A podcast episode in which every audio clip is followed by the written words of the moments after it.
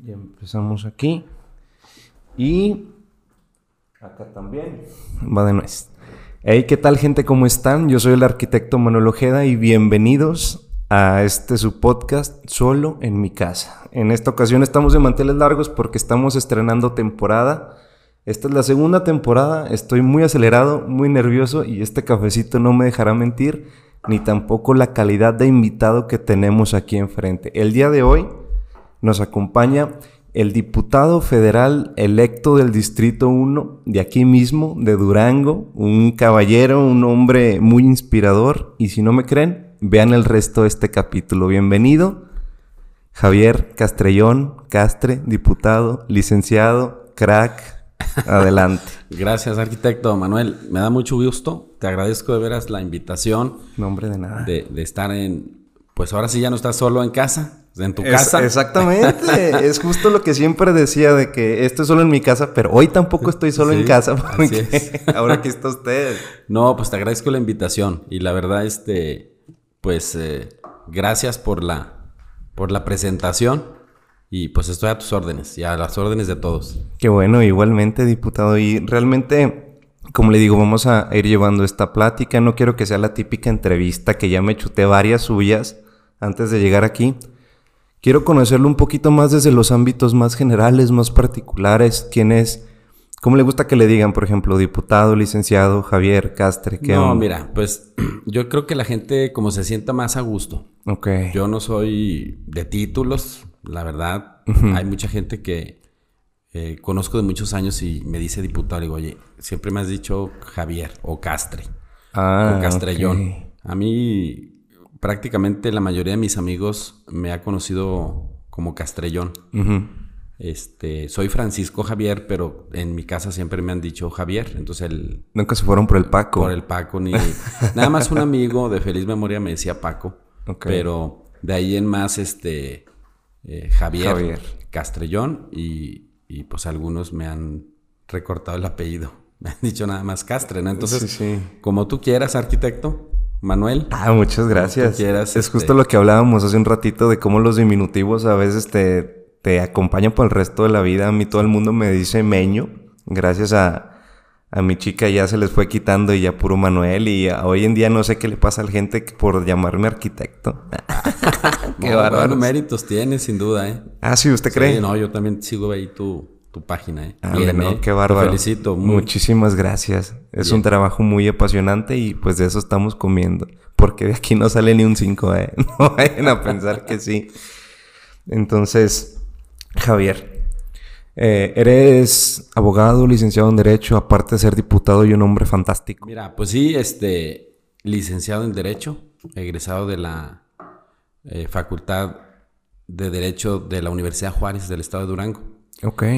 Y este, inicié en el 89-90, fue mi primer semestre. Y platicábamos también eh, que, pues, ¿Por, La- qué, la por qué por qué estudiar derecho? Ajá. ¿Cuál era la visión? Y efectivamente, yo siempre, yo creo que a muchos nos ha pasado que cuando ya estás eh, en tu último semestre de la preparatoria, pues estás viendo qué sigue y qué estudiar y, qué quieres más o menos hacer o, o- o dónde te sientes más sólido con habilidades para que te vaya bien en la carrera y también en la vida. Bueno, eh, es una forma muy...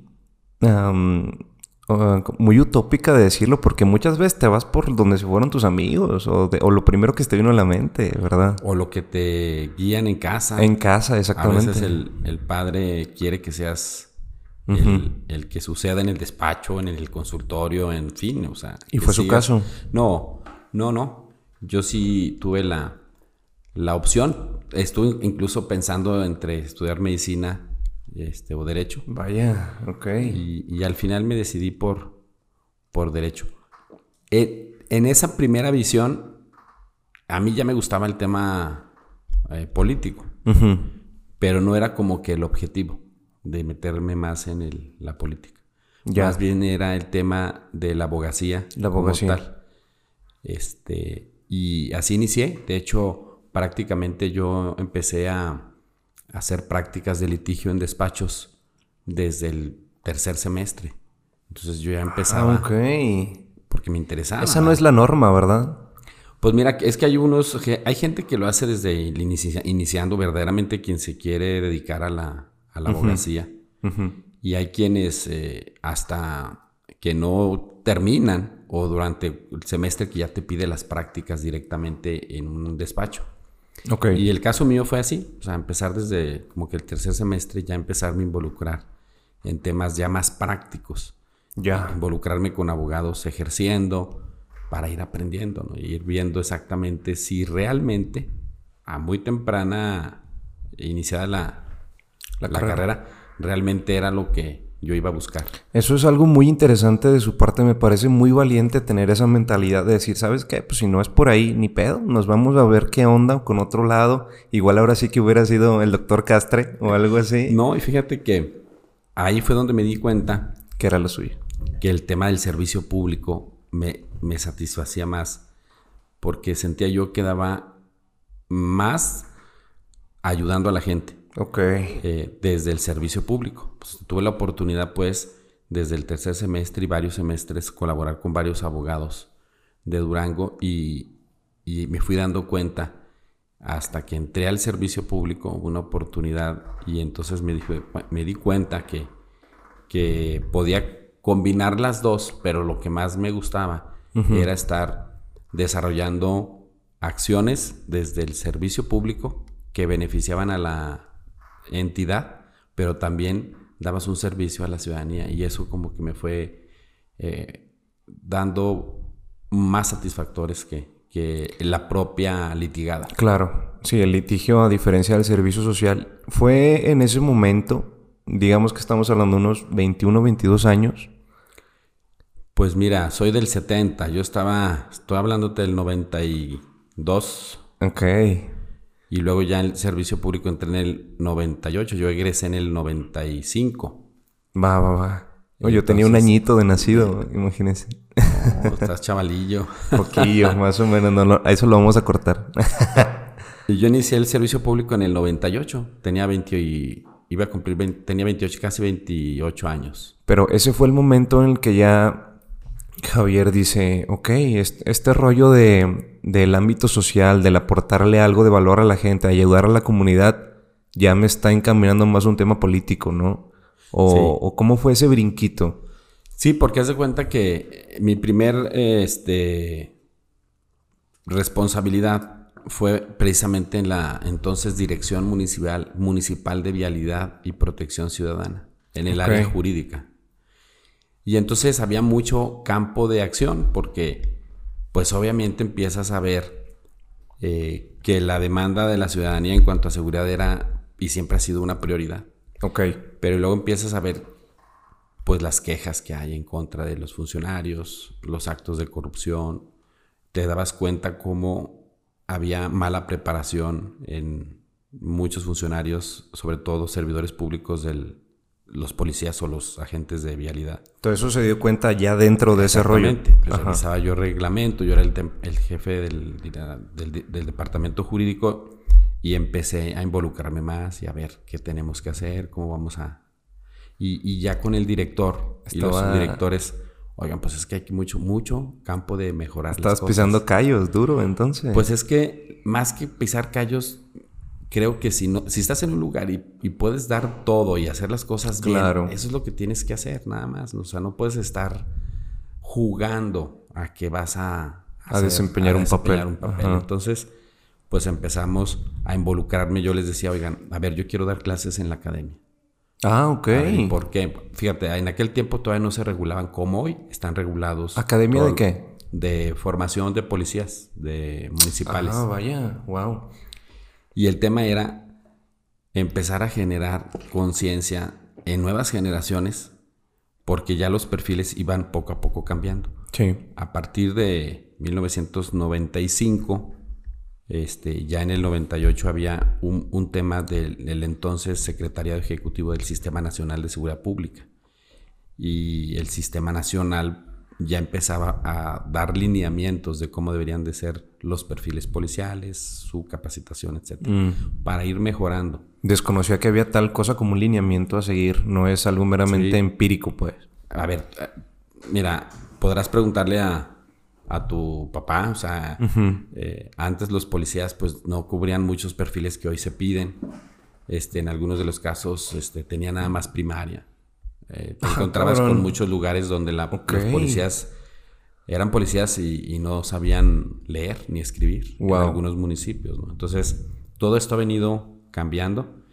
Y cuando yo tuve la oportunidad de decir, oye, yo quiero dar clases en la academia, era precisamente porque pues yo quería revisar desde un principio, desde la formación, cómo yo desde ahí ya empezaba y podía ayudar al cadete, luego al policía en- ya en funciones, pero también a la ciudadanía. Es decir, pues estoy ayudando a que salga un funcionario mejor preparado, Exacto. con una nueva visión y que esto se traduzca en un servicio mejor. Porque ahora que lo pone, que pones eso sobre la mesa, ya no me extraña tanto que haya ese complejo, ese estigma tan raro de que antes a los policías, o bueno, por lo menos, saludos papá si estás viendo, perdón, pero te inculcaban de que los puercos o los, no sé, era como que un note muy de, denostante Sí. para ellos. Pero tal vez era mucho debido a, a esa ignorancia intrínseca que tenían debido a su falta de formación, ¿no? Hoy en día sabes que ya es un funcionario que, es, que tiene una licenciatura, que, que es una persona que merece todo tu respeto, aparte de que es una autoridad. Pero en ese entonces, toparte al tú por tú con una autoridad que está mentalmente menos capaz que tú debió ser desesperanzador, seguramente. Y se, y se prestó mucho a, a estigmatizarlos como... Estigmatizarlos, Sí, ¿no? exacto. Entonces, pues precisamente era parte de ir viendo cómo poder ir ayudando y empezamos a involucrarnos más y más y más. Y ya cuando en- menos acordé, pues yo estaba muy involucrado en temas de, de todo lo de la seguridad. Y entonces a mí también se me estigmatizó en lo, en lo, en lo, ad- en lo administrativo como funcionario. Ah, no, pues Castrellón en el tema de, de seguridad. Ok. Y eh, ahí fui cuando yo ya me di cuenta que podía dar más desde el servicio público. Entonces empecé ya pues a trabajar más en temas de seguridad. Tienes como que un camino y estilo de vida profesional muy de ingeniero, como que muy clavado en el desarrollo de, de procesos que, que lo haces ya muy tuyo y, y te especializas en eso. Y hoy en día como que la sociedad valora mucho la alta especialización en las cosas. Yo soy una persona que no cree mucho en el multitask, por ejemplo. Ay, güey, se me fue el aire por el café. Le puse mucho shot, yo creo. Pero bueno, regresando al multitask, es ese concepto muy millennial de que dice que tienes que estar haciendo muchas cosas a la vez, que mientras estás mandando correos, estás en WhatsApp analizando otras cosas y, y realmente siento que a veces eso distorsiona mucho la atención. En este caso, en este podcast en particular, pues sí, o sea, yo soy casi que como One Man Army, de que en el sentido de que, bueno, yo grabo, tú, tú has visto, o sea, yo grabo yo las lucecitas, el sonido y todo. Preparas todo el escenario muy bien. Ah, muchas gracias, qué bárbaro. sa- Salió bien barbero el diputado. Pero, pero siento que el camino ideal para una ingeniería es especializarte lo más posible en algo. El único problema ahí es que luego le, bueno, si hay un sistema jerárquico, el de arriba te va encasillando de que él es especialista en eso y no me lo muevas de ahí. Por más que tengas hambre de, de cambiar de otros conocimientos o de crecer, te sigues quedando en el especialista en seguridad pública. Pero no fue tu caso, al contrario, más bien fue como un trampolín a, a nuevas formas de ayudar, ¿no? A la gente, por así decirlo. Mira, me sirvió. Mucha gente me hasta hoy todavía me lo dicen. ¿cómo- oye, ¿cómo brincaste esa etapa? Porque ya estaba muy, muy encasillado Sí, ahí en el eso. tema de seguridad. en ese decir, rollo. de secretario de seguridad a candidato y luego una campaña buena. Buenísima, y- por eso y- estamos aquí hoy. y ganadora. claro. Entonces yo les decía, mira, es que realmente la función pública te da la posibilidad de poder estar con la gente, atender a la gente, desde cualquiera, desde cualquier ámbito. Eh, y yo siempre vi en el tema de seguridad, pues un tema, te digo, de servir y de profesionalizar, pero también de lograr un equipo, porque ahorita que decías, bueno, es que eh, trabajar varios procesos, especializarte en uno solo, yo lo que más, más he entendido de ser, y, y- y cuando a mí en 2016 el gobernador Aispuro me da la oportunidad de ser secretario de Seguridad Pública, Saludos, puro. al gobernador. es Eh, buen amigo de mi papá. Ellos son de Tamazula también. Ah, excelente. Sí, mi papá es de Tamazula y conoce muy bien Muy a bonito Espuro Rivas. Muy bonito y muy caliente. De sí, calor. es De calor. de calor. de calor. Sí, está tranquilo, pero de calor. Sí, sí, sí. Las temperaturas. Oye, y ahí fue cuando yo dije, bueno, este, había otras opciones, ¿verdad? Porque otra vez en la seguridad ya había sido vicefiscal general, ya había estado... Ah, sí, ya por ahí, por ahí, por ahí, por ahí. Es lo que decía. Dije, bueno, pues tengo algo que hacer para poder estar más en lo social. Y entonces yo me aboqué mucho a los temas de prevención, varios programas para estar en contacto con la ciudadanía, cómo involucrar la participación del ciudadano en materia de prevención del delito, Ok. para que esto mejorara poco a poco la percepción de seguridad, pero también los resultados al combate eh, frontal al, al delito, ¿no? Entonces, la prevención va muy de la mano con la... Sí, con o el sea, sin combate. duda. Y la participación ciudadana es prioridad. Ok. Si, no, si no vamos generando esa dupla de eh, más ciudadanos con policías, eh, difícilmente vamos a, a Avanzar. combatir. Y obviamente pues tenemos que ir depurando corporaciones. En fin, es una serie de mecanismos que tienes que ir implementando. Y eso fue lo que yo hice. Es decir, a ver, Ok. eh, me hice un equipo, tú te encargas de esto, tú de esto, tú de esto, y yo nada más iba, este, pues dirigiendo la orquesta, por así decir, Claro. la expresión, y entonces empezamos a dar resultados en todos los temas, y empezamos a mejorar las capacitaciones, la depuración de la corporación, eh, ampliar eh, el número de elementos con más equipamiento, con más capacitación, mejores prestaciones y poco a poco dije, bueno, en el ámbito de la ingeniería, reingeniería operativa, vamos a hacer esto. En el ámbito de prevención y participación ciudadana, vamos a hacer esto. Entonces yo hice cinco ejes y en esos me puse a trabajar. Y puse gente con mucho talento que todavía está ahí, qué bueno, y que sigan y échele muchas ganas, equipo, porque pues hay que hacerlo por Durango, por su gente. Y, y Durango tiene que ir mejorando y hay muchas formas de ir mejorando, pero todos tenemos que hacer la parte Y que cada te quien en su cancha, Cada quien claro. en su- Cuando te toca el balón, tienes que Rifarte. jugarlo bien A huevo. y pasarlo de la mejor manera para poder llegar a la meta. Entonces, pues es la manera que yo, Javier Castrellón, Ujú.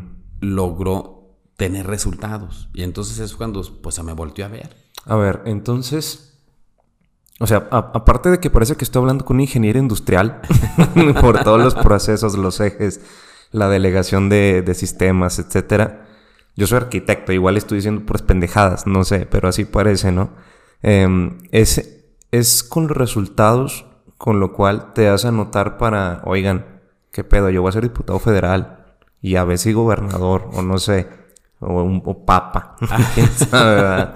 Mira, pues es que a ver, ahorita la ciudadanía y la gente demanda resultados de los gobiernos. Pero O sea, la, la pregunta es porque antes era mucho de dazo, ¿no? Cosas así. Sí, y, y- y a ver, y todavía hay muchos temas. Y yo, les he- yo lo he dicho, hace unos días en una entrevista me preguntaron que cómo estaba el tema de resultados ahora que viene la glosa del gobierno. Le dije, a ver, el funcionario que no se sienta capaz de dar resultados, que renuncie. Wow. De cualquier nivel. A la puerta muy ¿Por grande. Porque además estás, estás haciendo, estás yendo en contra de la ética. Estás yendo en contra del combate a la corrupción, porque tan corrupto es como el que no sabiendo hace las cosas mal, pero que, que también sabe que no le sabe, pues sí hace las cosas mal. Entonces no hay resultados y eso también no se lo merece la gente. O sea, tu propia ignorancia también, o sea, no te exime de que, de que estés corruptiendo en ese sentido. Es. Ok. Entonces, ¿qué? ¿Nadas de muertito? Ah. Ay, a ver, vamos a trabajar ahí. Ya se va a acabar el sexenio. Ahí, ahí nos vamos, llevémonos la suave. Claro. Pero cada quincena te llega el cheque, ¿verdad? Huevo. eso ya no lo, ya no nos lo podemos permitir. Entonces, a pesar de que son facultades directas de los titulares de los poderes, en el caso del municipio, pues del alcalde, del, del gobierno del estado, del gobernador, del de, la, de la federación, el presidente de la república, pues también tiene que haber un, un acto de conciencia de cada funcionario, decir, oye, yo no, yo no siento que estoy haciendo las cosas bien. Yo creo que aquí no doy el ancho. A lo mejor yo funciono más en otra área. Yo tengo mucho esa duda. ¿Qué pasa cuando un funcionario electo eh, haga ese ejercicio utópico de decir, wow, no estoy dando el ancho? Te- ¿Hay alguien que te pueda echar la mano, no sé, algún tipo de... ¿Cómo se llama? de, Como de asesoría, no Sí, sé. a ver, es que precisamente es lo que yo te comentaba, que tienes que tener la habilidad, porque uno no, sabe, no lo sabe todo. Claro. Y vas a perder. Y la curva de aprendizaje va a ser mucho más prolongada. Wow. Y entonces los resultados los vas a ver mucho, muy retirados. Ok. Y entonces el resultado final de atender a la ciudadanía no se refleja. Tienes que hacer, a ver, tengo un experto en los temas de operación Ajá. policial. Ah, bueno, pues pones a esa persona. Usted se va a encargar de esto. ¿Cuál es el modelo que quiero? A ver, sin quejas, respeto irrestricto a los derechos humanos, presencia permanente, Sí, revisión de cualquier sospechoso, sí. Y temas que le den a la ciudadanía la tranquilidad de que puedan andar a cualquier hora en la calle. Esa es la, esa es la misión. ¿Sí? Usted sabe cómo hacerlo. Ya me entendió. Hágalo. Y entonces te pones a supervisar. Tema penitenciario. Yo no soy experto, pero tengo mi visión. Y le dije a mis funcionarios, a ver, tenemos que mejorar la readaptación social. ¿Cómo? Educación, deporte, cultura, capacitación para el trabajo y empecemos a buscar empleo a los que van a ser preliberados. El tema de la readaptación social debe ser casi que una protociencia, ¿no? Por así decirlo. Así es. Pues, imagino que hay demasiados involucrados para llevar eso a un camino correcto. Así es. Y tiene mucho que ver esos ejes que te dije, Ajá. pero también tiene que ver mucho la espiritualidad. Porque llegan y viven un, Sí, muy un- cierto. un un- una etapa de vida bien complicada. Estar. No, te lo dice alguien que, que ha estado en, en el cerezo, no, o sea, no preso, pero, pero sí he estado ahí, inclusive he pasado eh, hasta navidades, por ejemplo, ahí dentro, y es, parece que vas a otro, como otra urbe, a otro sistema otra ciudad, totalmente, ¿no? sí, como otra ciudad y, y otro sistema de creencias, otro sistema de todo. Está muy extraño, es como otra comunidad ahí aislada y a veces no se siente el tema tan penitenciario. Está como que, bueno, te, te hablo de hace como 15 años, ¿verdad? No sé si hoy sea, sea mejor, sea peor. Mira, a ver, vivieron etapas muy complicadas en los tiempos de violencia y, y- Exacto. y- y muchas veces el reflejo de la, de la inseguridad externa se, se vive dentro.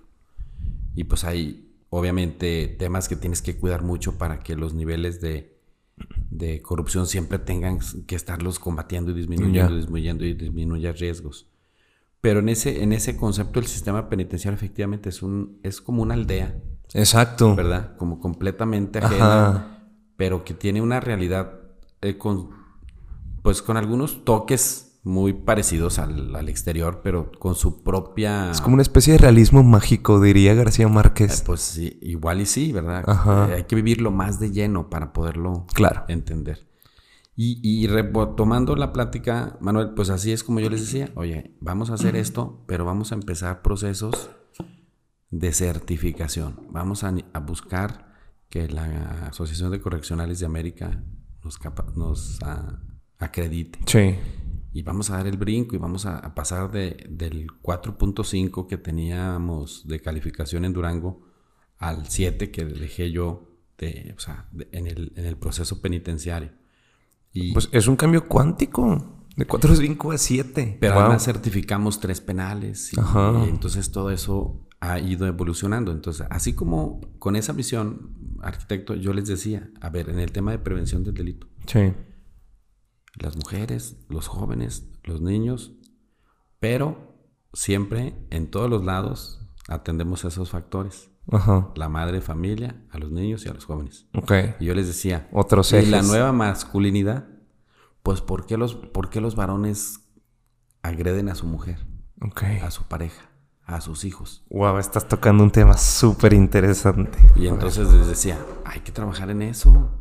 O, o nos vamos a dedicar nada más a atender como siempre a las mujeres, a los niños y a los jóvenes. A los, a los posibles A las, violentados, a la- ¿no? a las víctimas. A las víctimas. Porque tú te fijas en, en un programa social, normalmente es a quien se atiende. Y en los temas de prevención es muy cómodo decir, ok, los jóvenes para que no vayan a caer en adicciones y vayan a delinquir, hay que atenderlos. Y a los niños, este, pues un ambiente mejor y, y para que superen el bullying y que vayan empezando a fortalecerse. Y pues obviamente las mujeres en todo el concepto que es familia.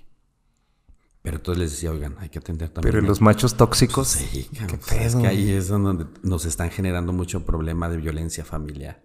¿Y hay un know-how o hay una forma de, atacar eso? Mira, empezamos... Porque está súper satanizado, ¿no? Para empezar. Sí, pero sí hay, sí hay manera. O sea, aquí lo importante es el contacto ciudadano y, que la gente poco a poco vaya aprendiendo y entendiendo que, que el ir a pedir ayuda, acercarte a las autoridades eh, no es malo. No es debilidad, no es nada. de eso. Exacto. Y entonces nosotros empezamos a ver que desde el ámbito de la prevención, y fue cuando ya se me ocurrió el programa de zonas de atención familiar y de rescate integral, Zafiro. Y ah, rescate esas son las siglas de Zafiro.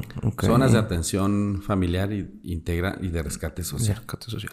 Y entonces empezamos a decir, oye, vamos a atender toda la problemática y, a involucrarnos más con la sociedad, acercarnos a las colonias o los polígonos con mayor violencia.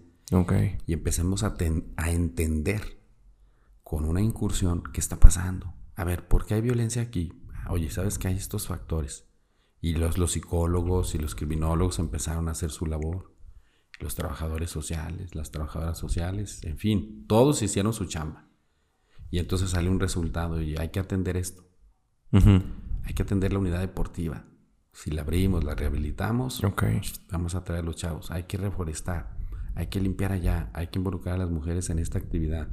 Y poco a poco y poco a poco. Como una especie de acupuntura social, llamamos en arquitectura, por ejemplo. Así es, y así vas detectando hasta que logras quitarle ese machismo al varón jefe de familia y lo acercas a ese tipo de dinámicas y lo empiezas a tratar y le empiezas a dar pláticas y que entienda que pues es, es parte fundamental de la familia y que pues con violencia no se, no, se, solucionan los problemas. Entonces ya los psicólogos dan pláticas, en fin.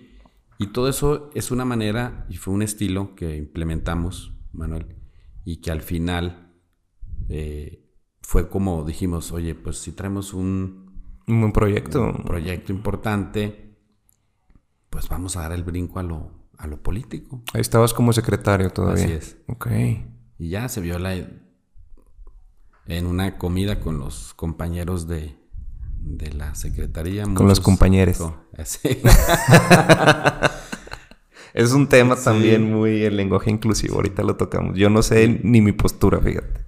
No, pues la verdad es de que, bueno, Creo que es muy amplio el debate y tendría que ser mucho, muy amplio el debate para poder tomar una, bueno, decisión. Es, es, de esperarse en un tema tan, tan polarizante en la sociedad, ¿no? O sea, mientras un tema sea más como impactante, denota que va a ser el debate más largo para llegar a una especie de verdad absoluta. Pero pues yo creo que es válido tomar cualquier tipo de postura. Y además no vas a, no vas a, al, al final la polarización va a seguir siendo la misma. Podrá haber este más información, nuevas eh, formas de verla o de diferentes ópticas, pero los dos polos van a seguir en su posición. Entonces, pues como dices tú, al final va a terminar en, la interpretación muy individual que cada quien le quiera, le quiera dar, ¿no? Y de ahí surgió, fíjate. Entonces yo por eso digo que un funcionario que da resultados, un funcionario que se mete, que puede ir construyendo desde el, por muy complejo que sea su tema, si lo sabe capitalizar y, quiere dar el brinco a lo político para que desde, otra, desde otro nivel claro. o desde otra trinchera sigas ayudando a la gente, pues qué mejor, ¿no? Así es como se da a notar la gente de verdad. Así es. Ok. Y entonces ya fue esa transición de que pues sí. Fue, en esta pasada elección apenas. Sí, sí, yo, yo tomé la decisión de ir preparando eh, la búsqueda de la candidatura más o menos en el 2020. Ok, en plena pandemia, casi. Sí, sí, sí, dijimos, pues tenemos que hacer algo, ¿no? y, podemos eh, irla buscando al interior del partido, pues yo soy militante de Acción Nacional y empecé a hablar con varios actores, varios consejeros. Ya. Y que en su momento, pues este, sobre todo porque yo les decía cuál distrito quería, ¿no? que, es muy complicado, muy complejo. Toda la zona sierra, las quebradas. ¿Uno elige el distrito? ¿Perdón? ¿Uno elige el distrito? Este, sí, en el sentido de que, oye, es la aspiración que traigo. Ok, Y, ya. y, bueno, habría que esperar las reglas desde el género, porque luego, oye, fíjate que ese distrito tiene que ser, pues, mujer, pues ya definitivamente ya no Entonces- puedes ir, ¿no? Entonces, o viceversa. Ahí sí es pura y dura ciencia política, entonces.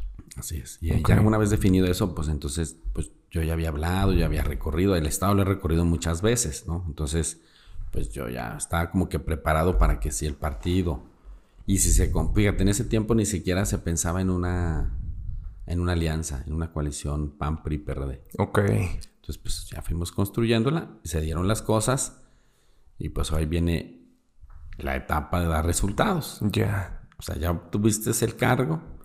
Igual, así como me, me mentalicé para ser un buen secretario o, o la calificación que la ciudadanía o el, me ponga, pero yo en el interior y, y tengo elementos para decir hice las cosas bien, Ok. pues así me estoy mentalizando porque ya logré la diputación. Hoy viene a darle resultados a la gente y la gente seguramente va a demandar resultados. Ujú. Y ahí es en donde yo estoy viendo dónde le puedo ser más útil a la, a la ciudadanía desde la Cámara de Diputados, qué funciones, qué, qué tengo que ir a hacer. Pero sobre todo, algo que se los dije yo siempre cuando tenía la oportunidad de reunirme con grupos importantes, porque también eh, cuidamos mucho durante el tiempo de campaña la concentración por Sí. pandemia, ¿no? No, A precisamente cuando vino aquí la diputada ya electa Gina Campuzano, saludos, Un saludo a Gina. Me vino con un contingente de gente, pero todos los tenía aquí. Yo creo que eran como cinco pelados. Cada quien a un metro de distancia, guantes, cubrebocas y ellos casi en playera y tirantes. ¿Qué onda, güey? Pues siéntense. ya comieron, casi, casi. Pero sí se lo toman muy en serio como debe ser. Porque aparte en campaña, yo creo que eso valía mucho, ¿no? Que estuviera siempre muy al tanto de la pandemia, cosas así. Sí, hay que cuidar mucho. Y cuidabas a la gente te cuidabas. ¿no? Cuidados a la gente, Sí, exactamente. es importante. Ella decía que le molestaba mucho, le, le daba mucho, pues, impotencia no poder llegar, abrazar, sí. todo ese tipo de cosas. Pero, pues, bueno, ganó. Entonces, pues, ya, no te quejes. Sí, ya después habrá tiempo de, Ya después habrá tiempo de abrazarse y besarse y todo. ¿no? Claro. Y, y, este, pues hoy estamos en eso, Manuel. Estamos en, en la etapa de ir construyendo junto con la gente el, el trabajo que, que habremos de realizar en la, en la 65 quinta legislatura, Legislatura. Pues para darle resultados a los votantes, a los que me apoyaron y también a los que no, porque soy diputado para Sí, sí, todos, sí. incluso para todo el estado. Y, y la intención es ayudar, ayudar desde lo que yo pueda hacer, que salgan beneficiados la mayor cantidad posible de, de familias. Tengo muchas dudas. ¿Es usted el primer diputado que, que se sienta en esta mesa? Yo creo que entra a esta casa. No, me parece que no, pero sí. o sea, por lo menos que estoy entrevistando. Y siempre he tenido esa duda. ¿Cómo es? Bueno, porque los resultados y eso lo van a dictar el tiempo y, tu trabajo, ¿no? Y una, una conjunción de factores. Pero yo quiero que me lleves como a ese escenario en el que estoy sentado en la Cámara de Diputados y está pasando enfrente de mí un desmadre que la gente alegando y todo. ¿Qué pasa? O sea, ¿cómo, cómo es un día normal para un diputado federal en la sexta, Gésima quinta. gésima la quinta 60. legislatura? Llegas, llegas por tu café, te vas y te sientas, abres Instagram, levantas la mano. ¿Qué, qué está sucediendo en ese intervalo? Porque mucha gente de acá, de este lado, no tenemos ni idea qué pasa dentro de esas puertas. Nomás ves periodicazos y amarillismo y cosas por el estilo. Y, que las sillas se ven perro. están- y cómo están mal calificados los diputados y, y levantadedos y, que, y que se quedan dormidos. Y, bueno, ya cada quien le va a poner... Yo creo que es parte del estilo de cada persona y Claro. el interés real que tengas de ser, De servir. de servir. Porque mira, de entrada es un escenario que impone mucho. Exacto. Porque, a ver, somos 500 representantes de 130 millones de Wow. mexicanos.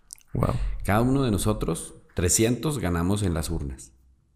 Los otros 200 son bajo el principio de representación proporcional en Ajá. función del número de votos que obtuvo cada partido. Ya.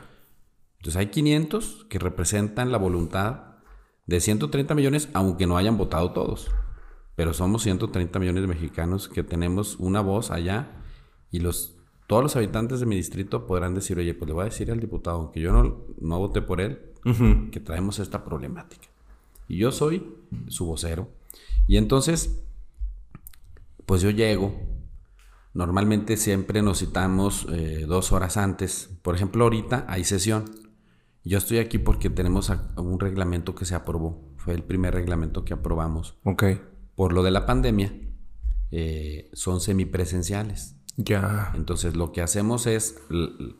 Eh, tenemos una aplicación en nuestro teléfono celular y desde ahí pasamos asistencia, nos conectamos vía Zoom. Yo saliendo de aquí de contigo me voy a conectar y empieza la sesión. Yo ya pasé asistencia, o sea, yo ya estoy presente. Y eh, hoy hacemos eso. Dos horas antes hay una reunión previa con mi grupo parlamentario. Nos, ya. nos convoca Jorge Romero Herrera, que es nuestro coordinador parlamentario. Y empezamos la previa, la reunión previa pues ahí si hay que el cafecito, si alguien no desayunó, pues ahí se puede echar un, un bocadillo. Un bocadillo. Sí, sí, sí.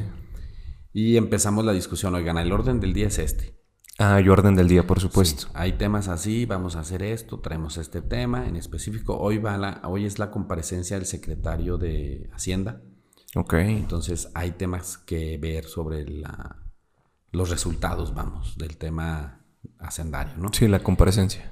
Y entonces empiezan ya previamente, eh, para eso está la Junta de Coordinación Política, la mesa eh, directiva, y, ya se tiene un acuerdo parlamentario entre los coordinadores de cuáles son los temas a tocar, cuántas participaciones, etcétera, quiénes, previamente. O sea, se van trazando estrategias como en equipo, por así, decirlo. Así es. Y, eso, pues, es un tema de resultado de equipo, pero aparte en lo individual, pues es tu tema, ¿verdad? Tu trabajo. Y entonces yo que aprovecho estar ahí, pues estoy revisando los temas en lo que están las discusiones que estás escuchando y ya sabes de los temas, tú ya tienes el material, pues también aprovecho para ver los temas que me interesan mucho de Durango. Ok. Yo he pedido estar en las comisiones de recursos naturales, porque ahí se ve todo lo que tiene que ver con, la, con el bosque, la industria forestal. Ya. En la, en la Comisión de Ganadería y en la Comisión de Recursos Hidráulicos, Agua y Saneamiento. ¿Por qué estas? Pues mucha gente diría, oye, ¿por qué no pudiste estar en la de seguridad? Porque ya chole, ¿verdad? sí, ya. no, pero son sectores primarios, son indispensables, por supuesto. Eh, son los sectores que le dan economía a Durango. Por supuesto. La industria forestal y su ganadería. Y entonces lo que tenemos que hacer. Saludos al compadre de Rogelio Soto. Ah, sí, es buen amigo Rogelio. Sí, es compadre de mi papá. Ah, excelente. que por cierto, te voy a buscar, Rogelio, porque ahí traemos un tema que quiero que, me ayuden mucho, si es que ya se define estar en la, en la de ganadería. Ya se la sabe, compadre. ¿eh? Aquí lo escucharon primero.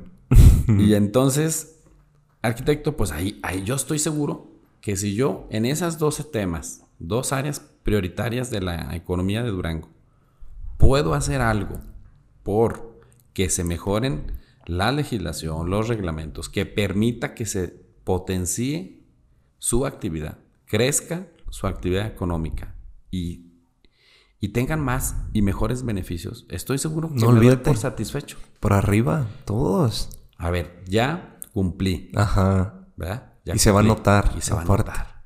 ¿Y por qué la de recursos hidráulicos y agua? A ver, porque es urgente urgente atender el tema del agua. Ya, si no nos ponemos todos, hay que agarrar conciencia, se nos va a agotar. Y lo que está pasando de ya estar consumiendo agua con metales pesados, y hablo del cianuro y hablo de otros, pues obviamente va a afectar nuestra salud y la de nuestros hijos, nuestros nietos. O sea, la verdad es de que es un tema de urgente atención en la calidad del agua, pero también en el uso responsable del agua. Y no tenemos una política realmente, porque mira, yo una vez en una plática con el Codedur les decía, a ver, estamos ahorita buscando el recurso para la presa del Tunal 2. Ok. Y estamos todos, vamos a echarle ganas y con el gobernador Aispuro y vamos a luchar porque los diputados todos de todas las corrientes políticas vayamos por ese proyecto para garantizarle agua en cantidad y en calidad a todos los duranguenses del municipio. Es decir, pero fíjate todo el impacto que tendría muchos años. Estoy hablando de que mejoraría el abasto para consumo humano y habitacional, comercial, industrial y agropecuario. Ellas decir, son- Se, se amplían las hectáreas para riego, se pueden ampliar. Tendrías una, Claro. una cantidad de oferta de agua para la industria. Luego pedimos que venga a Durango la industria, pero no le puedes ofertar ni los kilowatts Ajá. de energía por que supuesto. ocupa, porque no los tenemos y tampoco tenemos la cantidad de agua que te va a demandar la industria. Entonces, y, y que pongan mucha atención en eso porque la gente nada más se dedica a decir, ¿por qué no traen industria? Pero yo como industria, o sea, mi, mi único objetivo como empresa, desgraciadamente o afortunadamente por el capitalismo, es ser rentable. así es. Y si no puedo ser rentable por falta de recursos, pues me voy para otro lado, güey, porque así es esto. No te digo, güey, a ti, o sea, a, ti- a ti que me estás viendo nomás. Pero No, pues es, es que eso, así es. es eso. demandamos, pero no nos ponemos a, a revisar que, nos, que la Las industria carencias. demanda Ajá.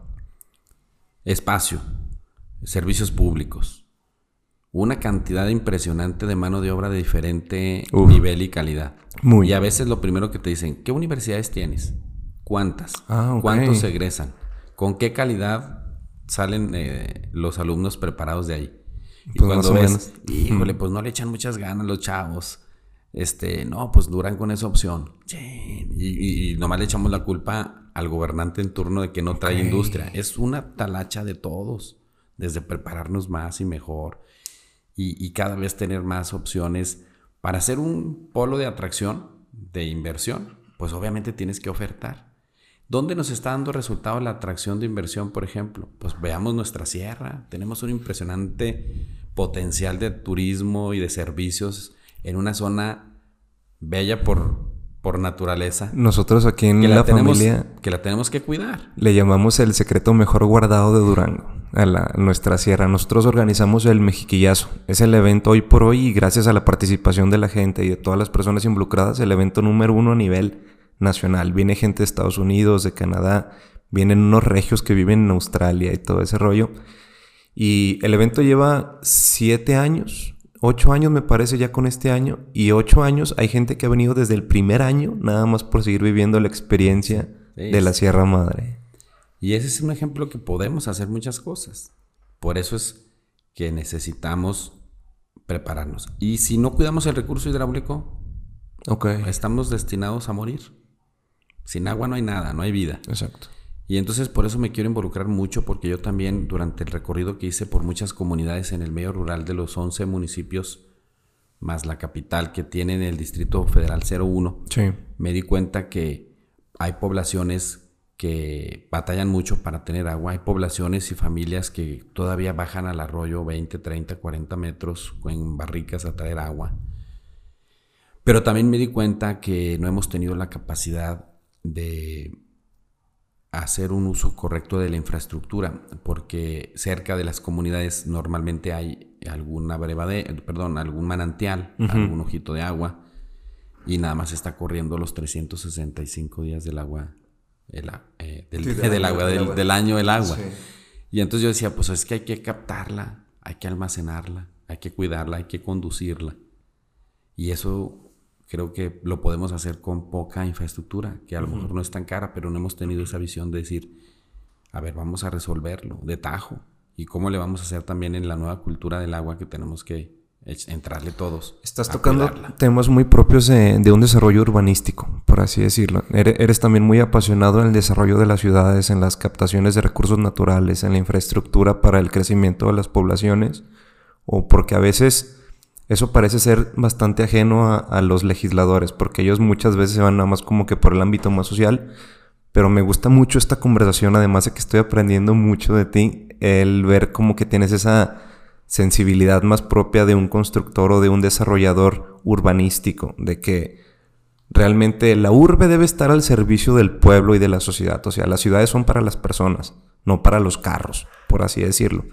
Y el hecho de que menciones infraestructura, de que eh, formas de hacer llegar recursos naturales a la gente, me parece, me parece sorprendente, me parece casi como una visión más de alcalde, por así decirlo. Oye, mira, a o estoy haciendo un spoiler. no, pues bueno. Hay que ver la visión que tengas en unos años. Ok. Mira, yo creo que, pues tú como arquitecto, tú sabes que el objetivo final en nuestra vida es la calidad de vida que tengamos.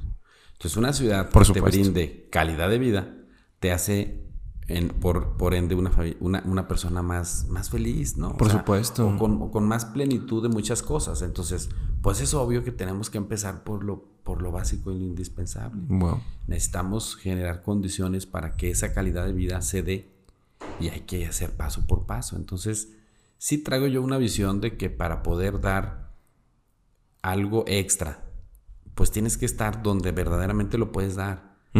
Este, y, pues sí, la verdad es de que yo analizo todo el concepto de cómo podemos ser un mejor Durango y digo, bueno, pues cuidando nuestros recursos naturales, mejorando nuestra calidad de vida, vamos a dar el paso de si va a ser un, estado que consolide muchos otros satisfactores. definitivamente yo siento que como población, como comunidad, como estado, vamos avanzando. O sea, a veces cada quien habla como le fue en la feria, ¿no? Así es pero de todas formas sí se siente un, avance progresivo.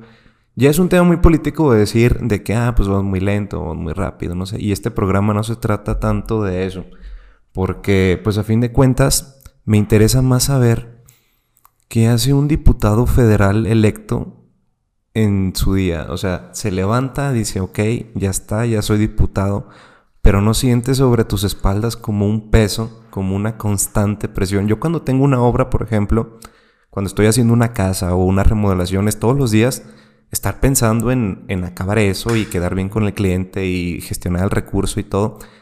Pero es algo tangible, o sea, a fin de cuentas la construcción es, es tomar arena y darles formas, o sea, darles formas sólidas, pero tú trabajas con personas y con aspiraciones de esas personas cómo te vas a dormir y cómo te levantas con esa presión encima. Se lo debes a tu equipo, es como tener la piel muy gruesa, desayunas, cenas, haces ejercicio. ¿Qué onda? ¿Cómo puedes con esa presión? Mira, de entrada sí es un tema que estresa, porque cuando tú lo asumes como una responsabilidad de, de dar resultado y que el resultado para que se sienta se tiene que sentir allá, no, no porque tú lo hayas hecho, pues no te va a quedar la satisfacción de decir, oye, sí, pues lo hice, lo hice bien y le eché muchas ganas y el resultado es el que, eh, el que en el escenario posible, no en el ideal, ah, en el posible se pudo realizar, pero que sí subimos o que sí avanzamos, pero allá no lo saben o no lo entienden así, pues difícilmente vas a tener ese satisfactor que diga, bueno, yo ya cumplí. Entonces obviamente hay un estrés, es una carga, como yo te decía al principio cuando eh, me preguntaste qué, qué, es estar allá en la Cámara, en la curul. Pues sí se impone el escenario, sí es un tema de la máxima tribuna del país, en donde se deciden muchas cosas trascendentales en la vida política, económica y social de nuestro país. Pero, pues obviamente yo trato de llevarla eh, en la capacidad de poderme, poder descansar. Eh, Ahí hago algo de ejercicio en mi casa en una elíptica y una caminadora. Qué chévere. No mucho, pero de perdida ahí le avanzo en algo. Este, trato de descansar lo, lo, indispensable. Pero también eh, me concentro y en los, en los temas. A ver, ¿cuáles temas traigo? Esto es lo que hay que hacer. Delego, trabajo. Delegar, delego funciones y empezar a darle seguimiento. Y entonces es cuando pues empiezas a ver poco a poco el avance y, en función de eso es cuando ya puedes también empezar a decir, bueno, voy a empezar a recorrer el, distrito, que ya lo estoy haciendo, que ya lo hice, que ya fui con algunos sectores eh, importantes para ir comunicando, oye, este es el avance que hay, esta es la expectativa que se generó en campaña, pero esta es nuestra realidad ya ahí en la Cámara y vamos a tener el alcance hasta aquí. Porque también a la gente hay que hablarle con la verdad, arquitecto. O sea, hay que, eh, así como cuando tú traes un proyecto nuevo de un cliente que te dice, oye, quiero esto. Y a la hora que le dices, a ver, pues de qué tamaño es la, la chequera. Uy, exactamente. No, no tienes idea. eso debería ser casi lo primero que llegan de que en vez de decir hola, me llamo tales, hola, tengo tanto dinero. Ah, ah ahí sí, ahora Pásele. no, bueno, pues en función de eso, es tu límite, porque la expectativa puede ser muy alta de aquella persona y que, pues, con todo respeto, pues la verdad es de que todo mundo, cuando iniciamos un proyecto de construcción, siempre le pones pues mucha ilusión, ¿verdad? Claro. No, o sea, igual y puede sonar feo, hasta denostante, pero es que en algo como la construcción es, un, es una profesión muy sincera en el sentido de que tú lo que tú inviertes se nota. Entonces, si estás aspirando a acabados muy que tú ves en revistas o en, o en la casa de alguien a, a, quien sigas, no sé, tiene, hay mucha gente que llega aquí y no, no trae esa percepción de su equivalente monetario. Entonces, a veces hay proyectos que se caen porque pues les bajas expectativas, pero es que cuesta lo que cuesta. Y eso debe ser igual en, política. Precisamente ahí es en donde digo, bueno, la expectativa fue muy alta de la ciudadanía, porque la ciudadanía se decepcionó de, que votó por una opción en 2018 y no le dio resultados, y no le dieron, y los políticos siempre tradicionales de lo mismo. Y entonces ahora que ganamos, pues la expectativa es muy alta. Y es válido irles a decir, oigan, a ver, quedamos tantos, ¿eh? Porque al final se vota, es mayoría. Ya. Y entonces decimos, oye, no vamos a obtener los votos suficientes, pero vamos a echarle todo el empuje, todo el empeño, toda la energía por conseguir que lo que se haga en la Cámara de Diputados sea el resultado que le dé a la gente los mejores satisfactores. Bueno, pero ¿y entonces cuándo hay tiempo ¿Cuándo tiene Javier Castrellón tiempo para ser Javier Castrellón? O sea... No, fíjate que lo disfruto todos los días. Pero pasas tiempo en familia, a veces que te reúnes con amigos, no sé, a veces una, una chévere o algo así. Mira, es que hay que acomodar la agenda.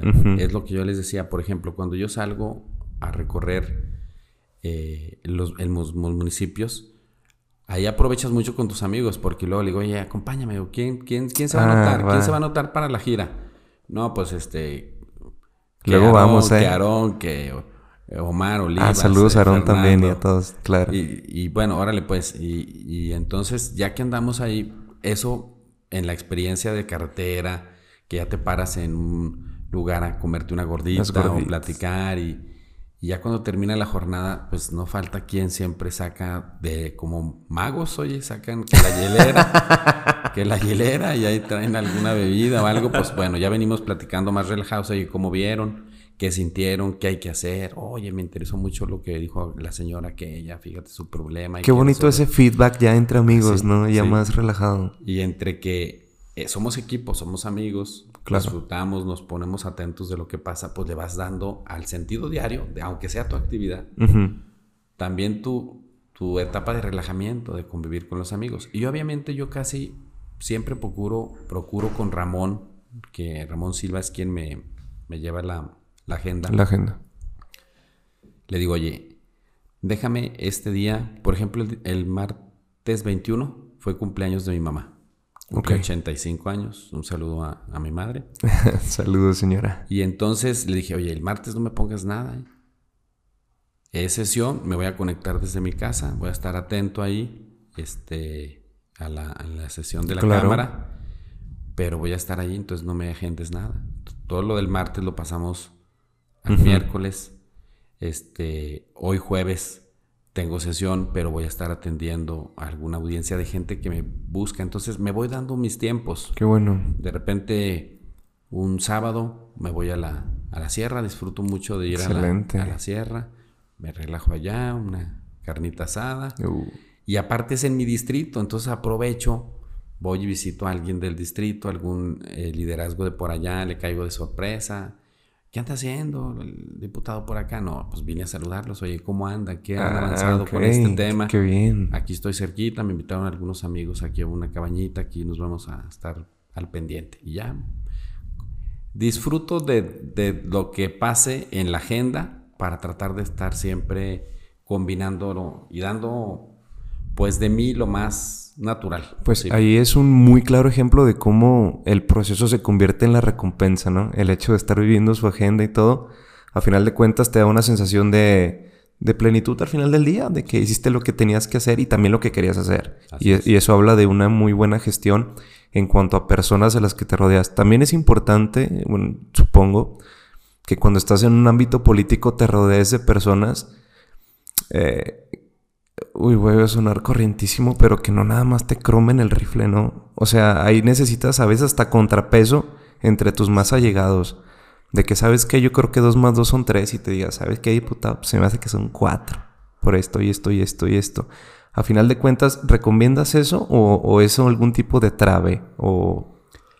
No, fíjate que es bueno tener de todo en el equipo. Ajá. Y no es que uno los quiera enfrentar, pero es, es precisamente esos contrapesos que, que es bueno porque... Te amplían el panorama y Claro, todo, pues, ¿no? Por ejemplo, aparte de mi equipo, luego no falta que digan, oye, pues fíjate que vengo a quejarme de fulano, que, que no me pone atención, que esto, que lo otro, que no me resuelve. Ahí haces de trabajador entonces, social, ¿verdad? Entonces ya lo escuchas y, ay, este, cabrón, pues ya, ya le das, ok, a ver, ¿qué es lo que quieres? Ahorita te lo resuelvo. Ya, ve, resuelto, sí, sí, adelante. Ok. Y yo ya hablas con el otro, dices, oye, ¿por qué? Y ya él te da tu, su, Su, verdad, versión, diría su verdad. su versión. Y tú le dices, oye, pero mira, ¿sabes cómo lo resolví? Le dije esto, esto, esto. Lo hubieras hecho tú. Así sin problema. Y, y empiezas. Pero además es. Es importante tenerlos y escucharlos a todos. Este. Yo. Yo durante la campaña, pues muchos pleitos, como en todas, ¿eh? porque yo he trabajado en muchas campañas políticas y hay pleitos entre mucha gente y a veces Aún al, al interior también. sí a veces eh, inicias con un equipo de n número de personas y concluyes la campaña con menos o a veces con más Ah, o con, no con los mismos no porque algunos desertan otros se pelearon al grado de que se fue etcétera y no yo tuve la oportunidad y la y cosa que le agradezco a todos los integrantes del equipo pues que aunque hubo diferencias entre ellos siempre las supieron este, superar y, y siempre pusieron por encima de todo el, el proyecto. El proyecto. ¿Cómo se vive una campaña? Si es mucho. Es muy intenso. ¿Es mucho desmadre o cómo? Fíjate bueno, al interior, todo. porque, o sea, uno ve lo que pues, se proyecta al exterior, claro. Pero pues ahí es no dormir, así como se dice y Fíjate todo. que es como una gran, como un gran equipo que llega a, a entenderse a pesar de sus diferencias, este, y a poder y a organizarse. Demuestra la capacidad de organización de los que están encargados de ciertas coordinaciones. Y luego se hace muchas nuevas amistades. Hay quien sale este con pareja, hay quien sale peleado, hay quien sale, digo, hay de todo. Y se viven intensos porque fíjate, anteriormente las campañas eran muy largas. Suena como un reality show, una cosa así, un tipo Big Brother. De repente, oye, y fulano, ah, no, pues que no, no, lo tuvimos que despedir. No, es que no nos daba nada, nomás estaba aquí. Híjole, bueno, ni modo. Pero quedó satisfecho y sí iba a votar por mí. no, sí, sí. Entonces ya cada quien da su versión, pero se viven intensas porque hoy son más cortas. Entonces, Ajá. hoy, hoy, Sí, sí. oigan, no hay chance de descansar, ¿eh?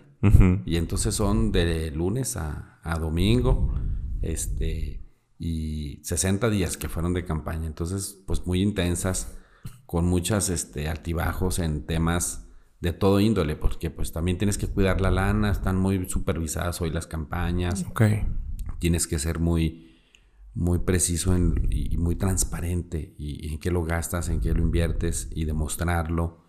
Y en fin, que con eso poquito te Ajá. alcance a hacer tanto que tienes que hacer para lograr el convencimiento. Es como una empresita de dos meses, pues, también, Sí, ¿no? Como un, sí. como abrir un negocio de dos meses. Es muy complicado. Ok. ¿Y te interesaría retomar otra vez ese caminito? Pues Vivirla mira, de nuevo. Yo, yo creo que ahorita lo importante para hacerlo es como cuando yo, yo así me mentalizo. ah, Ok, ya mi meta es la siguiente, ¿qué? Dar resultados. Claro. No, esa es la meta máxima. ¿Y, y- cuáles son las estaciones para llegar a esa meta? A ver, pues en el tema forestal, en el tema ganadero, en el tema Ya. hidrológico, ¿qué tengo que hacer? Y, y es como ir ascendiendo. Ya cumpliendo los, el requisito máximo de estar satisfecho con que le cumplí a la gente, que la gente esté satisfecha, pues entonces sí, ¿Qué, qué reto nuevo sigue? Se, se convierte como en ese círculo, ¿no? Empezar, resultados y de ahí brincas a otro. Ya, ¿Qué sigue? resultados. Ah. Ah, ¿Qué sigue? padre. Algo más ambicioso. O donde podamos dar más. Y, O igual y me va, a lo mejor voy a decir, no, ya me quiero concentrar en un proyecto más personal. Ya. Este, disfrutar más del tiempo. Y no porque no lo disfrutes, sino que le dedicas más tiempo a, a ti como persona, a tus proyectos ya más personales. Decir, pues quiero vivir una vejez un poco ya más relajado. Este, echando más cafecito, más fiestecito. No Me- menos fiestecito. Me pero- faltó el, el mezcal que me habían solicitado, pero dije, ¿quién fue? Se me hace que está ahorita Ah. en Mazatlán. Andaba fuera. No fue, no sé si es Arroyo. ¿Quién era? Aarón, creo. Ah, están en Monterrey, ¿no? Ah, algo así, estaban fuera. Aaron te haber dicho. Sí, pero ahora me dijo, necesito que le tengas ahí un, un mezcalito al, diputado. Dije, güey, pero Pues son las sido- 10, ¿estás seguro? Y no, ah, no, es pura agua. Ni modo, No, pero sí. en No, otro, en otro episodio le damos. Eres un día, mezcalero. un, día, un día que hagas este el programa en la tarde noche. Ujú. ¿Te gusta el mezcal? Fíjate que ah, se ha convertido en un, gusto, en un gusto adquirido. Yo no tomaba mezcal antes porque, siendo sinceros, y yo creo que voy a ganar mucho hate por esto, pero tiene poco que se puso ya como en el ojo público y ya es así hasta caché de Sí. que ah, un mezcal.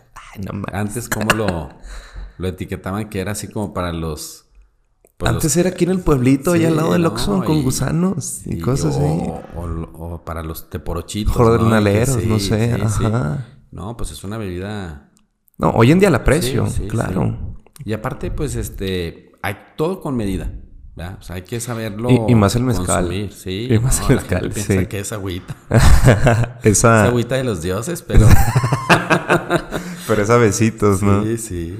No, es todo un tema y yo antes era nada más tequilero hasta que ya me estoy in- involucrando en esta cultura más mezcalera y que está muy presente aquí en Durango y que qué bueno porque eso genera identidad de alguna manera, ¿no? Sí, fíjate que yo he tenido oportunidad y, y lo hago a propósito. Cuando llego a algún restaurante en la Ciudad de México, este. eh, le ofrecemos una bebida, este, algún mezcalito, algo. Le digo, oye, no les digo que soy de Durango. Oye, me han platicado que en Durango hacen muy buen mezcal. Ah, ¿No tienes de casualidad alguno de Durango? Y pues pónganles a, a tartamudear a Los los pones meseros. en porque- jaque. Y, híjole, no, mire, pues tengo de esta marca y de esta, pero no, Que de Oaxaca nomás, Y le digo, y es de Oaxaca. Y otra, y es de Oaxaca. No, no, a ver, busca, pregunta. Porque luego resulta que nomás ofrecen en los más conocidos, ¿verdad? Ya, La marca. Claro. Y resulta que sí me encontré en lugares donde sí he visto algunos de Durango. Que por cierto, a los mezcaleros hay que echarle más promoción. En lo que yo les pueda ayudar, busquemos algo, cómo promocionamos más eh, Durango como, y las bebidas de Durango en, en la Ciudad de México. Porque estamos como que muy concentrándonos tal vez en... Y qué bueno, Extranjero. ¿no? Y qué bueno que se busque el mercado de, de- de exportación. Pero pues también la Ciudad de México es una enorme ventana, Claro. un nicho de oportunidad enorme porque pues resulta que me trajeron como seis botellas Mm, y nada más una era de, de Durango. Durango. Y entonces la mesa escogimos la, la de Claro. Durango y estuvo muy bueno. La verdad es de que a todos les gustó Ya. y la verdad es de que sí hay que potenciar más eh, nuestro estado en todos lados. Estoy muy interesado en tener a gente aquí del clúster del mezcal. A ver si después me, me contacta con algunos. Sí, hay que... Sí, sí. Además hay muy buenos mezcales que han ganado reconocimiento ¿eh? en, sus, Ah, sí. en sus respectivas, este, en, en- lo que ellos organizan como las, em, no sé si serán eh, Tipo ferias, sí, no o sé. concursos o no sé cómo le nombren, Ok. pero logran esas eh, A nivel nacional. a nivel incluso internacional. o Ah, sea, wow. Sí, sí, son, hay buen nivel No debe ser motivo de orgullo duranguense, definitivamente. y de impulsarlo. Exacto. Así es, arquitecto. De todas formas, pues qué, qué amena plática. La verdad está, está muy a gusto. He estado aprendiendo mucho. Y yo sé realmente que, que tienes una agenda súper ocupada. Por lo mismo de que, pues mira, cuando entraste por esa puerta yo sabía que me iba a topar con una personalidad imponente, pero ahora ya es casi una sensación más de, de admiración por mentoría. Es increíble todo, toda su trayectoria, todo lo que, todo lo que has has hecho por el pueblo y también todo lo que transmites en cuestión de conocimientos. Me gusta mucho cómo tocas los temas sociales, cómo los enlazas con temas infraestructurales, infrastructuration diría Peña Nieto, cosas así. Saludos Peña Nieto, por cierto, si estás viendo. Y me gusta, me gusta aprender mucho de los invitados. definitivamente si tenemos que aterrizarlo un poquito a la cancha más política, yéndonos unos pasitos para atrás, ¿cuál sería el ideal que, que Javier Castrellón ve para que la juventud, sobre todo duranguense, voltea a ver más a la política y lo vea como un tema más aspiracional. ¿Cómo se puede empezar en política siendo un joven? Es que está muy trillado porque ya todo el mundo dice, ah, soy un joven emprendedor y soñador. A mí me lo han dicho y a mí ya me da como que cierta cosa porque digo, bueno, güey, pues es que ya está muy bastardizado el ser emprendedor o está bien, ok, adelante, sal adelante y da empleo si lo que quieras pero ya no debería ser algo aspiracional, ya debería ser la norma. O sea, ya de que ya no tiene nada especial que seas emprendedor, güey. Debería ser emprendedor de alguna manera. Pero mucha gente también quiere dar ese brinquito político y a veces parece que es nada más por un hueso. Y más cuando están jóvenes como que no sabes ni qué rollo. A mí mismo me lo han dicho, de hecho, eh, hablaba de eso con Gina y ella iba muy enfocada a lo que tú dices. ¿Sabes qué, Manuel? Pues es que es interés social y resultados. Pero a veces uno de joven pues no sabe cómo brindar esas dos cosas, ¿no? ¿Qué, recomendarías tú para eso? Mira, yo creo que el emprendimiento ya tiene que ser como que una materia así en la... Claro. Desde la secundaria. Ok. Porque, ¿qué, veo yo en muchos jóvenes y que he visto? Porque a muchos de ellos tuve la oportunidad de conocerlos más jóvenes y hoy, y hoy aspiran a cargos y han sido diputados y han sido alcaldes y sí, ya están ahí dentro. Sí. A ver, luego pareciera que en Durango la única opción que tiene un joven es el servicio público. Porque luego dices, no, pues es que la única manera de, obtener billuyo la es, no. Eh, es, el servicio público. Y se equivocan, ¿eh? totalmente. Yo soy el ejemplo. No, nada que ver. ¿eh? Entonces, exactamente. El servicio público hoy demanda de los jóvenes y de quien quiera entrarle tiempo. Mucho tiempo.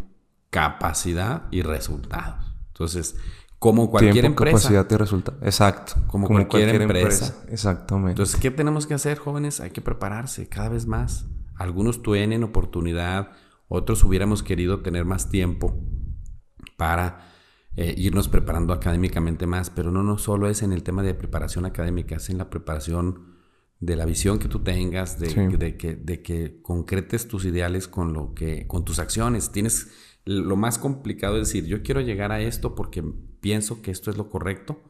Y la forma de llegar, pues hay que buscar uno, la ruta más corta. Y ahí es en donde los jóvenes tienen que dejar de pensar que ser servidor público es la única es enriquecerte. Y dos, que los políticos, no todos, son corruptos, no somos corruptos, no, no la política no corrompe, el ser humano es el que corrompe todo lo que toca cuando no tiene los valores y no tiene el talento para hacer las cosas bien. Claro. Y entonces yo lo que les exhorto es involúcrense en la participación ciudadana.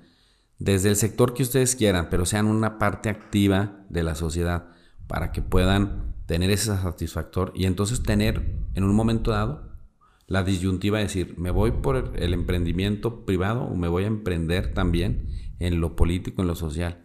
Y entonces vas a tener ese satisfactor que, desde luego, pues te va a dar el que tengas una retribución de todo tipo. No hablo nada más en lo económico, sino que, logres tus objetivos, ¿no? Entonces, el, eso también se tiene que ver, está muy interesante lo que dices en cuanto a emprendimiento. También se puede considerar un emprendimiento el incursionar en política.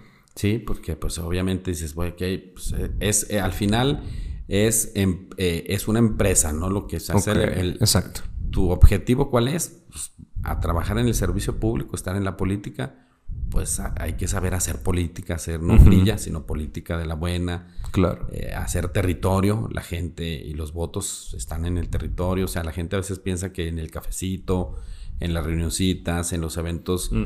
De más nice y allá es en donde... Exacto. No, no. Y luego ya también cada vez es menos el, tema de los dedazos, ¿eh? O sea, también la raza ve todo eso, hay que ir a ensuciarse los zapatos, a, quemar la suela, a ir a estar con la gente en sus necesidades, no nada más en las buenas, sino hay que estar en las malas. ¿Y qué pedo con, con los partidos que ven en los influencers material político?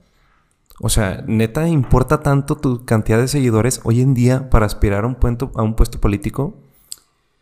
Mira, pues es una siendo sinceros, más. A ver, o sea, yo creo que, que no debería de ser, ¿no? Ajá. Porque obviamente lo que importa eh, es, es lo que te acabo de decir yo, es estar allá con Claro. la gente.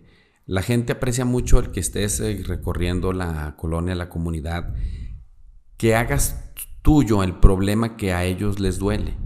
Cuando tú vas a una comunidad y les resuelves un problema común, la falta del agua, por ejemplo, la gente te lo va a apreciar siempre. sí. Ah, pero que si tú eres de los que, no, pues mira, les voy a llevar una despensa y le entregas porque no, no, no te va a alcanzar el recurso para entregarles a todos. Y les vas a resolver una problemática pasajera. Pero si les resuelves un tema de esa naturaleza, la gente se va a acordar que quien les resolvió, quien los volteó a ver en su problema diario de la falta del agua fue fulano. El día que regreses a pedirles el Ajá. voto, lo tienes ganado. Esa es verdadera política de primer mundo. Pues o es sea, que es- es- con el El tiempo. objetivo es satisfactores para la, el bien común. La política eso significa, ¿no? El bien común para todos. O sea, pues es, es muy simple, nada más que luego Bueno. muchos políticos lo hacen muy complicado. Es que es diferente, Javier, el deber ser que el ser. Y tal vez hoy en día el ser es parecer. En el sentido de que mucha gente va al voto por el voto estético o de que no mames ese candidato El que pedo o esa candidata que pedo. Y yo lo he visto, tengo amigos que están en puestos políticos y amigas también. Sobre todo las amigas, ninguna es fea. Y todo, y dices, ok, bueno, o sea, qué bueno, tienes un mérito aparte de tu físico y de tu percepción social. Pareciera que sí influye hoy en día. Fíjate que en el proceso de, de evaluación de una campaña, lo que es por aire y, y por tierra, mucho ayuda en el tema del aire ese tipo de las plataformas, los influencers, porque Ah, eso se le llama aire, como Eh, de... Sí, como que eh, estás en, en la prensa, estás en la televisión, en Ya, la radio, estás en las redes sociales, en el aire, ¿no? Ok. Y mientras tu trabajo de tierra se traduce. Yo soy muy partidario de De mucha tierra, de tierra. mucha tierra, Claro. mucha tierra. Y obviamente, pues te tienes también, a ver, te tienes que dejar guiar. Es, es como ahorita decíamos, es que tienes un equipo que te dice, oye, no, pues aunque no te guste, este, a mí me entrenaron porque también dice uno, oye, no sabes todo. Eso, oye, Claro. no, la postura y esto y lo otro. Dice, oye, es que lo más natural. Ya Pues sí, pero necesitamos una foto buena y la foto vende. De hecho, mira, llegaste, Mira, estabas te- sentado. Y ya estoy. Dije, a y luego acá, no, güey, no mames, se va a tocar. Pero eso está bien, porque te digo, es la magia del podcast, que es una conversación, no es una entrevista, no estamos en un periódico, ni siquiera me puse traje ni nada. Tú porque pues, te queda bien, la neta. Pero es eso, o sea, quiero... Qué bonito se siente, ¿no? Tener como que esa, esa cercanía de esa manera. Porque también ya... Esto también es tierra, aunque no lo parezca. Ah, no, sí. La gente que lo haga va a decir, no mames, qué pedo, Castrillón sí es a toda madre. No, ¿sabes? sí soy, sí soy.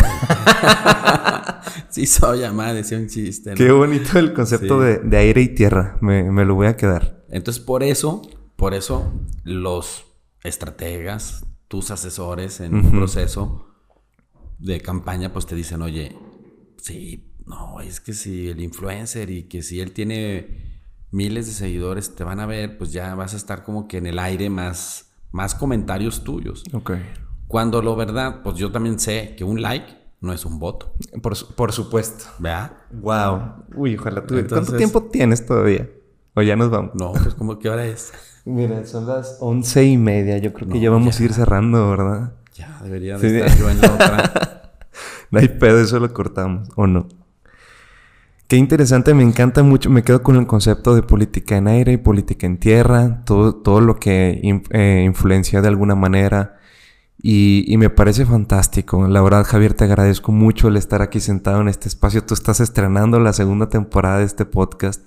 Realmente nunca he hecho este proyecto con, con afán ni político, ni comercial, ni nada. Ni siquiera lo he pautado en Instagram, que eso de pautar es como que meter lana para que Sí. te salga, cosas así. Bueno, tu, tu gente de campaña tú le deben saber muy bien por qué pasa. Entonces, estoy muy orgulloso de- del crecimiento orgánico que ha tenido. Las vistas son nada más de gente que ha estado compartiendo, no sé.